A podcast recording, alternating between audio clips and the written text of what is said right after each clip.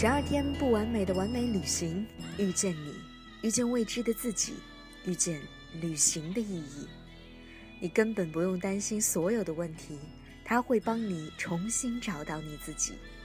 VC 在这里，用声音和你一起回到拉萨。回到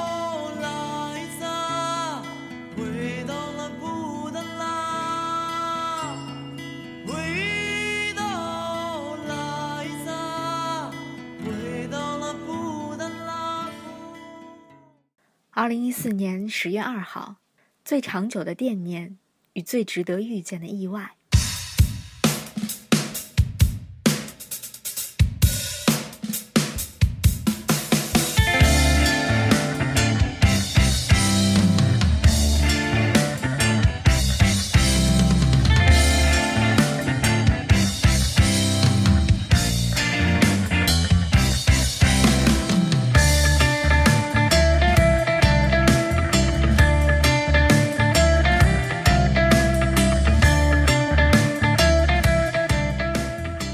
荒原掠过纳木错掠过，唐古拉山望着往来的过客。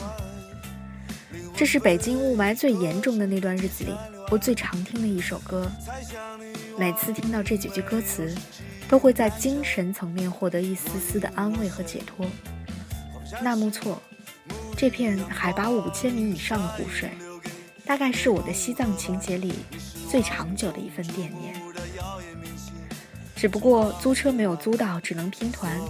联系好了直白村的民宿，却没有找到能直接前往直白村的车。出发去纳木错的早上，手机升级出现问题，系统崩溃，彻底宕机，差一点迟到，被司机师傅电话催了好几遍。这一系列事件的发生，让纳木错这段旅程在一开始就略显狼狈。而十月一号，这个我们整个旅程过半的日子。也恰好成了一个转折点。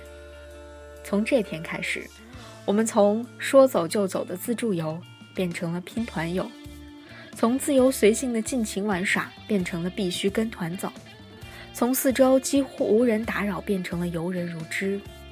你知道，这些突如其来的变化对于我们两个自由散漫惯了的人来说，是多么的不太能接受吗？好在。我们还拥有一颗能够迅速自我调节的强大内心。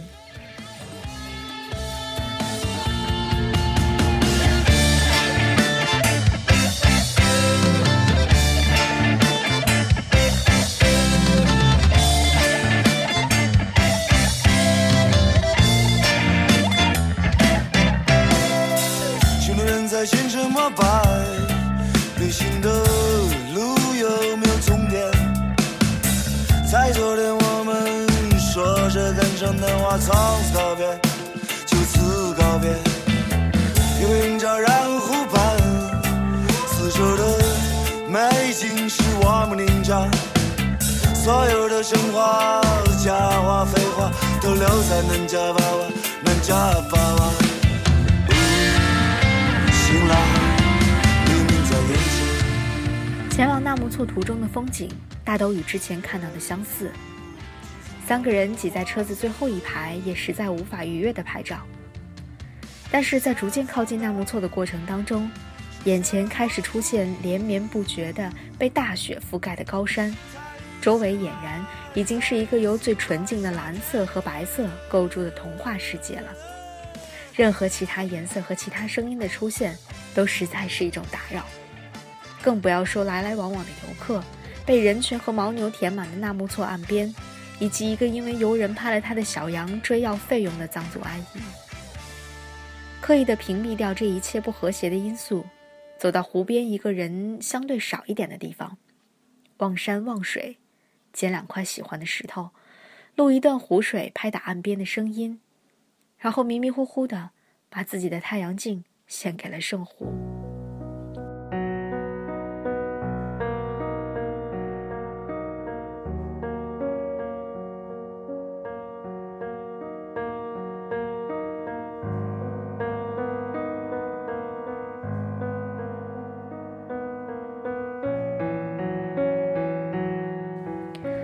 不得不承认，在尽情享受了珠峰的神圣壮丽、羊卓雍措的惊艳之美以及一路上的自由畅快之后，来到纳木错更像是一次打卡，完成长久以来的纳木错情节，而把自己的太阳镜献给了圣湖，自认为也是一种难得的福报。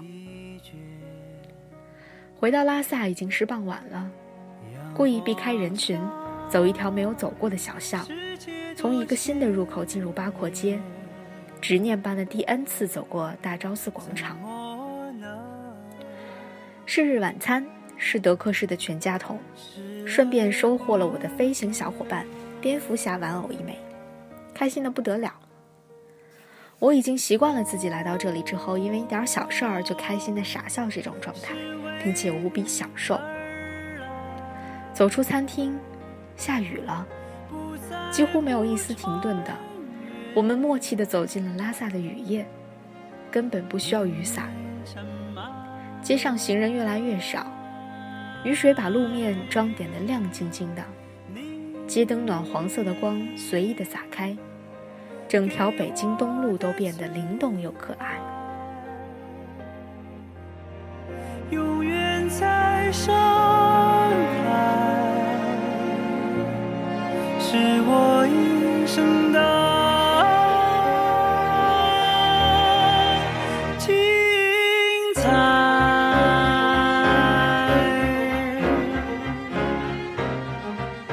雨越下越大，我们的心里却乐开了花，跳来跳去的避开水坑，像是在玩小时候的游戏。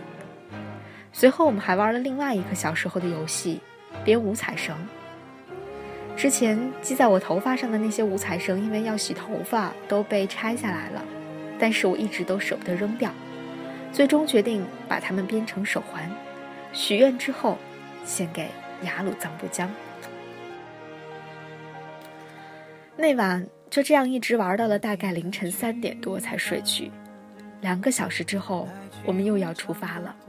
下一站，林芝。就在这个几乎没睡的晚上，我丝毫没有因为不尽如人意的纳木错而感到失落，反而对当天遭遇的各种段子、各种梗记忆犹新。或许，真正能够带给你惊喜的，永远不会来自于那些已经计划好的东西。Plans always make your journey boring。路上的偶遇和意外，才是最值得遇见的风景。当然，如果有一个能够不断自行演绎段子的旅伴，那就是一件锦上添花的事儿了。